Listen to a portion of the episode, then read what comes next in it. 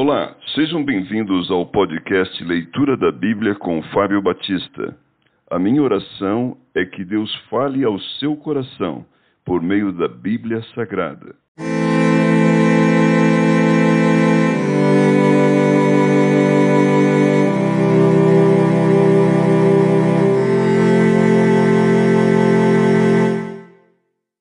Hebreus capítulo 2 O perigo da negligência. Por esta razão, importa que nos apeguemos com mais firmeza às verdades ouvidas, para que delas jamais nos desviemos. Se, pois, se tornou firme a palavra falada por meio de anjos, e toda transgressão ou desobediência recebeu justo castigo, como escaparemos nós se negligenciarmos tão grande salvação?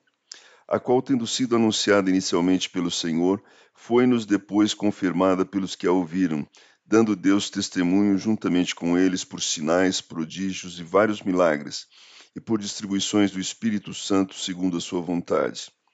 Jesus coroado de glória, sumo sacerdote idôneo e compassivo, pois não foi a anjos que sujeitou o mundo que há de vir, sobre o qual estamos falando, antes alguém em certo lugar deu pleno testemunho dizendo: Que é o homem que dele te lembres?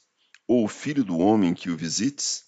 Fizeste-o por um pouco menor que os anjos, de glória e de honra o coroaste, e o constituíste sobre as obras das tuas mãos.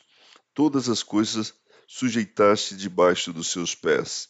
Ora, desde, desde que lhe sujeitou todas as coisas, nada deixou fora do seu domínio. Agora, porém, ainda não vemos todas as coisas a ele sujeitas. Vemos, todavia, aquele que por um pouco, tendo sido feito menor que os anjos, Jesus, por causa do sofrimento da morte, foi coroado de glória e de honra, para que pela graça de Deus provasse a morte por todo homem. Porque convinha que aquele por cuja causa e por quem todas as coisas existem, conduzindo muitos filhos à glória, aperfeiçoasse por meio de sofrimentos o autor da salvação deles. Pois tanto o que santifica como os que são santificados, todos vêm de um só, por isso é que ele não se envergonha de lhe chamar irmãos, dizendo: A meus irmãos declararei o teu nome. Cantar-te-ei louvores no meio da congregação. E outra vez: Eu porei nele a minha confiança. E ainda: Eis aqui estou eu e os filhos que Deus me deu.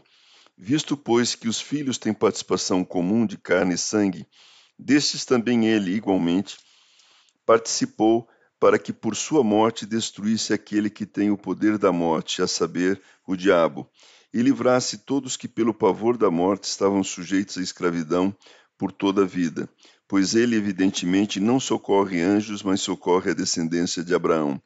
Por isso mesmo convinha que em todas as coisas se tornasse semelhante aos irmãos, para ser misericordioso e fiel sumo sacerdote nas coisas referentes a Deus, e para fazer propiciação pelos pecados do povo, pois naquilo que ele mesmo sofreu, tendo sido tentado, é poderoso para socorrer os que são tentados.